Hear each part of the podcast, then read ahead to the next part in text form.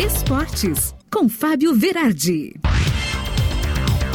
Chegando com o Esportes desta segunda-feira e o Grêmio perdeu mais uma. A Batalha da Fonte Nova, então, tomou 3 a 1 do Bahia. Primeiro tempo avassalador dos baianos, já abriram 2 a 0 O Grêmio conseguiu ainda descontar, mas aí então tomou 3 a 1 para matar balde de água fria e tirar qualquer tipo de chance do sonho do Grêmio de permanecer na Série A. Porque agora o Grêmio precisa então três vitórias nas três últimas partidas que restam. Entrou no módulo super milagre, né? A direção do clube não jogou a toalha, continua falando do imponderável, no imortal, mas a verdade é que o Grêmio vai pegar São Paulo, Atlético Mineiro e Corinthians nas três últimas rodadas e ninguém vai frouxar com certeza.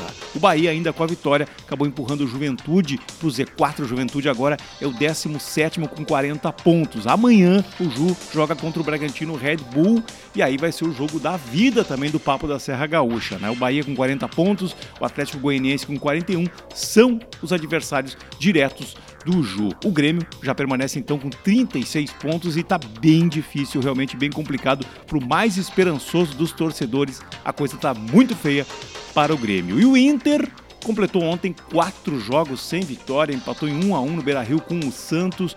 O Colorado murchou, desmotivou, caiu na tabela, é o nono colocado, estava indo bem, né? Algumas rodadas ali, estava buscando o G6, mas agora com esses 48 pontos, já está sendo perseguido por América Mineiro e Santos, que tem 46. O Inter, nesse momento, estaria fora da Libertadores e, se não motivar, não é difícil de ficar fora também da Sul-Americana.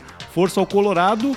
Boa notícia é que o time sub-20 do Inter foi campeão brasileiro depois do empate com o São Paulo. Os guris do Inter ergueram essa taça e são promessa para reforçar esse time em 2022. E o Atlético Mineiro está praticamente com as duas mãos na taça, né? Ganhou de 2 a 1 do Fluminense, 78 pontos, líder absoluto e terça-feira pode então se sagrar campeão brasileiro depois de 50 anos. Flamengo e Ceará é o jogo que define isso então. Se o Flamengo não ganhar, o Galo ergue a taça. E na Série B, Botafogo, Goiás, Curitiba e Havaí estão na elite do futebol brasileiro em 2022. O Brasil de Pelotas se despediu da competição tomando 4 a 0 do CSA em casa. O Londrina fez 3 a 0 no Vasco, que é o décimo colocado, né?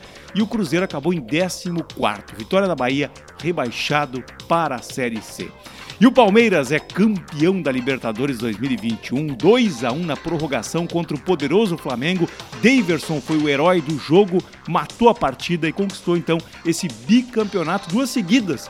Na real, o Palmeiras então é tri da Libertadores. Choro para a torcida do Flamengo, a maior torcida do Brasil, mas faz parte da competição, faz parte do esporte. E agora o Palmeiras então vai enfrentar o Mundial Interclubes, vai pegar a turma toda agora, né, os campeões de seus continentes, para ver quem será o grande vencedor então do Mundial em 2021. Eu volto amanhã com mais esportes na tua radiosul.net.